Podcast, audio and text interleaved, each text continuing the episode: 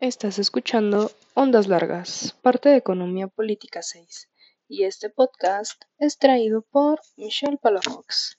Bienvenidos una vez más a Ondas Largas. ¿Cómo se encuentran el día de hoy, mis queridos oyentes?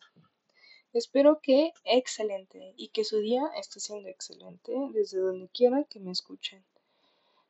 El dato cultural del día de hoy es que sabían que el primero de diciembre se celebra el Día Mundial contra el VIH-Sida.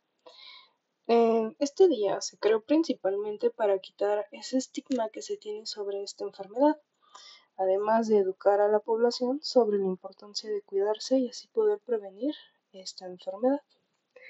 Y ya habiendo mencionado el dato curioso del día de hoy, comencemos con el capítulo 9. Teorías híbridas.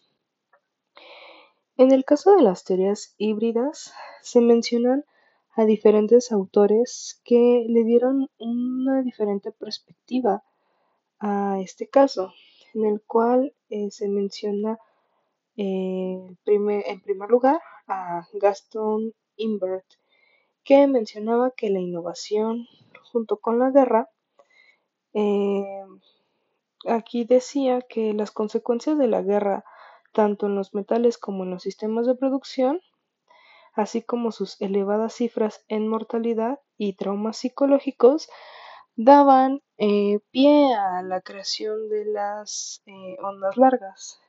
En el caso de Rostov, decía que eh, las ondas largas eran periodos en los que ciertas tendencias influyen dentro de las variables económicas. En el caso de Van Dugin, eh, menciona que se combinan las teorías con Rostov en cuanto a la innovación sin incluir el esquema.